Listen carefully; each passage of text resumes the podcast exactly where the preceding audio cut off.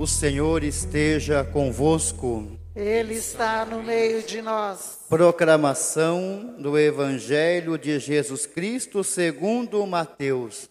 Glória a vós, Senhor.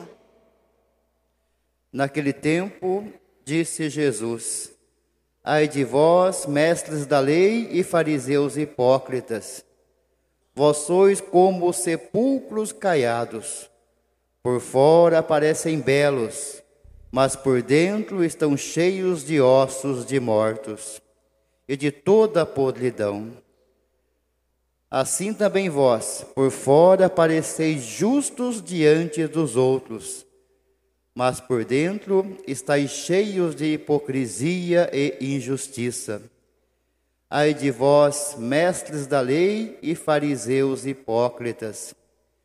Vós construís sepulcros para os profetas, e enfeitais os túmulos dos justos, e dizeis: Se tivéssemos vivido no tempo de nossos pais, não teríamos sido cúmplices da morte dos profetas. Com isso, confessais que sois filhos daqueles que mataram os profetas. Completai, pois, a medida de vossos pais. Palavra da salvação. Glória a vós, Senhor. Queridas irmãs, queridos irmãos, nós continuamos as nossas catequeses diárias à luz da palavra de Deus. E hoje nós podemos dizer que temos uma daquelas páginas radicais do Evangelho de Jesus. O Evangelho todo é radical mas em algumas palavras, em alguns momentos, em alguns contextos, esta radicalidade aparece sobremaneira e de uma forma muito clara. E é o caso de hoje. Jesus ataca a hipocrisia dos fariseus, tanto que depois para nós a palavra fariseu, farisaico, vai soar algo como falsidade, algo que traduz ou é sinônimo do ser falso. Eram pessoas religiosas, eram pessoas boas, entre aspas, vistas por todos, admiradas por muitos, mas Jesus percebe ali uma distância entre o que se falava e o que se vivia e ele ataca frontalmente esse estilo de vida. E uma das frases marcantes aí do Evangelho é quando Jesus diz: Vocês são capazes de homenagear os profetas que morreram, homenageá-los até com estátuas para eles, mas vocês não escutam os profetas dos tempos de vocês. Vocês são capazes de matar os profetas dos tempos de vocês como outrora os pais de vocês mataram os profetas que vocês homenageiam hoje. Então, isso é algo muito forte. A gente pode ficar pensando nessas pessoas lá do tempo de Jesus, mas nós temos que trazer isso para nós, para a nossa vida, para a nossa igreja, para as nossas comunidades, para os nossos grupos. Afinal de contas, como é que nós estamos vivendo a fé? Como é que nós temos vivido o Evangelho de Jesus. E nós poderíamos dizer que o Evangelho de hoje também pode ser traduzido como uma cobrança de vida interior. Como é que está a nossa vida espiritual, a nossa vida interior? Por fora, bela viola, por dentro, pão bolorento? É isso que Jesus não quer. E é isso que ele pede à sua igreja: olha, se vacinem contra uma situação assim. Nós temos que falar daquilo que o coração está cheio.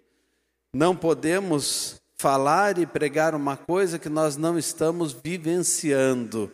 Isso é muito claro, claro na mensagem de hoje.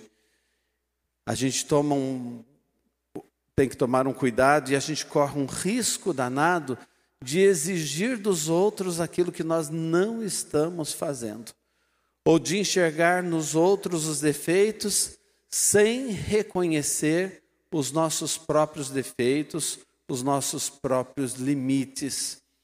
E uma vida interior vai nos ajudar a perceber onde é que nós podemos melhorar. Mas quem está de fora também percebe isso claramente. Quais são os frutos da minha vida? Se a boca fala do que o coração está cheio, a minha vida interior vai frutificar, vai dar frutos na vida da minha família, na vida da minha comunidade, na vida daqueles que me cercam, daqueles que estão em torno a mim. Se eu digo uma coisa, mas em casa eu faço outra, minha família vai ver. Não existe frutos de uma interioridade.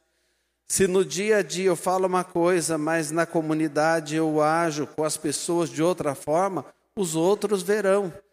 E aí a gente vai se encaixando no evangelho de hoje. Nós vamos percebendo, nossa, esse evangelho é para mim, é para você, é para todos nós, para a gente tomar mais cuidado. E a gente corre o risco também de olhar para as pessoas dizendo: ah, eu não sou como eles. Ah, eu não faço assim. Ah, eu sou muito diferente disso. É uma forma do farisaísmo também se manifestar. Porque todos nós temos limites. Nós só temos duas pessoas que a gente pode dizer que não teve limites: Nosso Senhor Jesus Cristo e a sua mãe, a Virgem Santíssima. Nossa Senhora, mãe de todos nós, concebida sem pecado.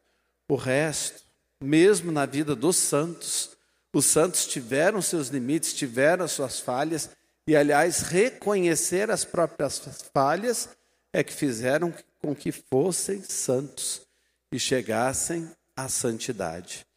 E falando em santo, são João Maria Vianney, o chamado cura d'Ars, muito conhecido assim, o patrono dos padres, ele faz uma oração muito linda a Deus, dentre as palavras e pensamentos dele, vale a pena a gente recordar também este. Senhor, eu te peço a graça de ser santo, mas te peço a graça de não saber que eu sou e de não acreditar que eu seja santo.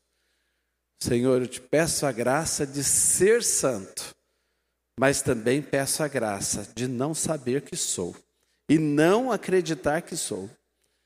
É isso mesmo.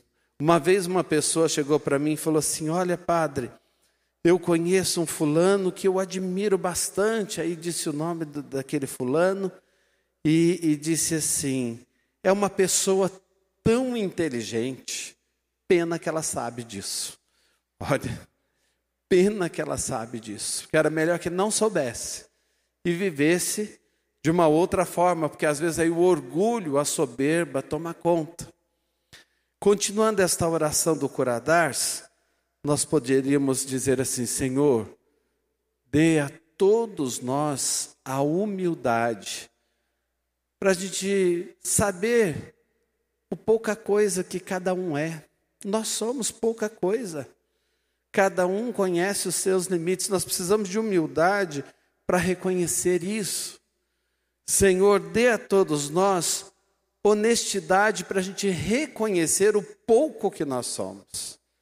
Reconhecer isso. E dê a todos nós, Senhor, a honradez. Porque no meio do que a gente é, tem algumas coisas boas. E o que a gente tiver de bom, que seja para partilhar com os irmãos, que seja para partilhar com os outros. Olha que bonita essa oração. Que eu seja santo, que eu não saiba disso e que eu não acredite que eu estou sendo santo, mas caminhe na santidade, que eu tenha a humildade de reconhecer que eu sou pouca coisa, a honestidade de demonstrar a mim mesmo isso e a honradez de partilhar no meio dos meus limites o melhor que eu sou com os outros. Esse é um caminho de santidade para todos nós. Vamos pedir a Deus essa graça para os casais que aqui estão, para as famílias, para todos nós que trabalhamos na igreja, que o mundo, olhando para nós, veja um pouco da transfiguração de nosso Senhor, mas que nós não saibamos que isso está acontecendo. Que seja natural da nossa parte vivenciar o Evangelho de Jesus, porque o Evangelho de Jesus é que nos faz gente de verdade, humanos de verdade, casais de verdade, famílias de verdade, igreja de verdade. Amém.